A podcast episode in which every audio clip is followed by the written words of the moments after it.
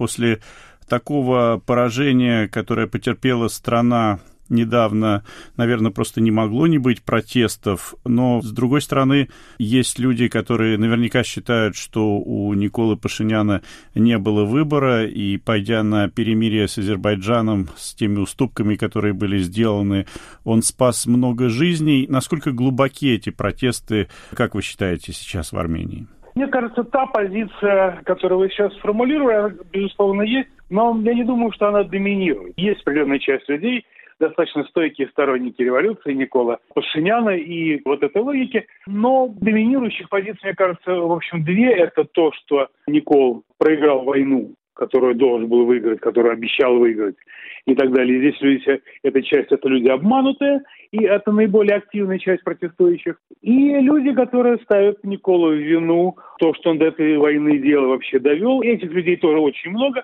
но это скорее протест молчаливый, скорее домашний и себя пока не очень проявляющий, возможно, случае каких-то более системных механизмов смены власти.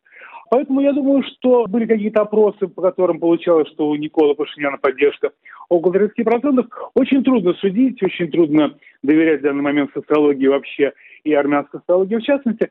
Но цифра, если это 30%, я думаю, что это даже достаточно оптимистичная цифра для Никола Пашиняна. Его действительно сейчас не хотят видеть лидером страны, даже многие из его сторонников, даже многие, как я понимаю, члены его фракции, которые оказались в достаточно сложном положении. Почему же он в такой ситуации не уходит? Ну, возможно, это некая продолжающаяся иллюзия безумной поддержки и чуда, которое случилось два года назад. Возможно, человек просто недооценивает собственной способности растерять эту поддержку всего за два года. Возможно, он верит в то, что можно еще что-то вернуть. Возможно, есть какая-то просто недооценка ситуации.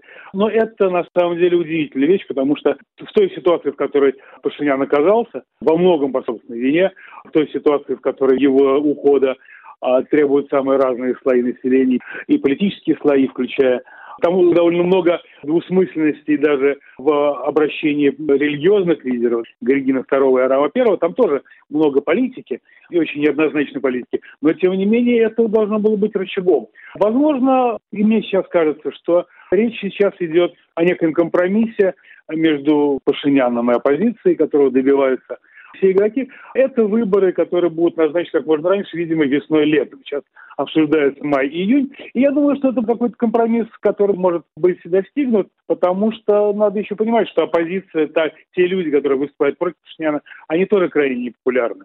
Там тоже нет фигур, которым кто-то бы серьезно доверил страну. И самое главное, что среди них, как я понимаю, тоже нет людей, которые рвутся сейчас стать премьер-министрами или руководителем государства. Потому что фигура Вазгена Манукяна, которая явно очевидно переходная, это, я думаю, уже сам по себе компромисс внутри оппозиции. Но там тоже нету какого-то ясности и какого-то желания прямо сейчас брать власть в стране и даже через какой-то срок. Там все очень непонятно, лидеров нет, оппозиция не структурирована, улицы не структурированы. Обе стороны, к сожалению, не боятся каких-то уличных событий и уличных столкновений. У обеих сторон есть такой опыт, и у Вазгена Манукяна он есть с 96 -го года, и, естественно, у Никола Пашияна. Они не опасаются столкновений, и поэтому я думаю, что сейчас, вот вчерашняя встреча, кстати, Пашиняна с послом Соединенных Штатов, возможно, была посвящена как раз поискам подобного компромисса. То есть нельзя говорить о сплоченности оппозиции тех, кто требует отставки Пашиняна?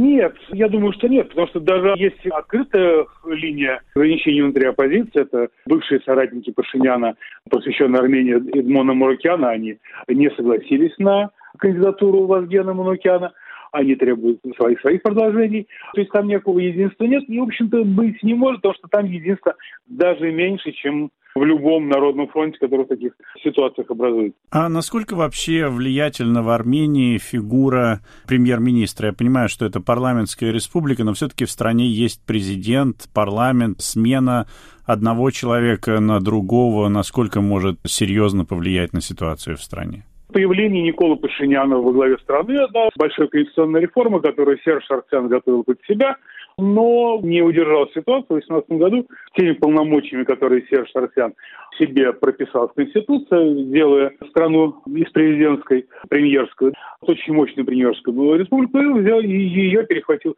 Пашинян, собственно говоря, сейчас мы наблюдаем. То есть это такая нормальная европейская модель, в которой уровень полномочий и влиятельность президента определяется прежде всего масштабом его личности и масштабом его собственных политических притязаний. Два года президент Армен Сарксян в общем ни на что особо не претендовал.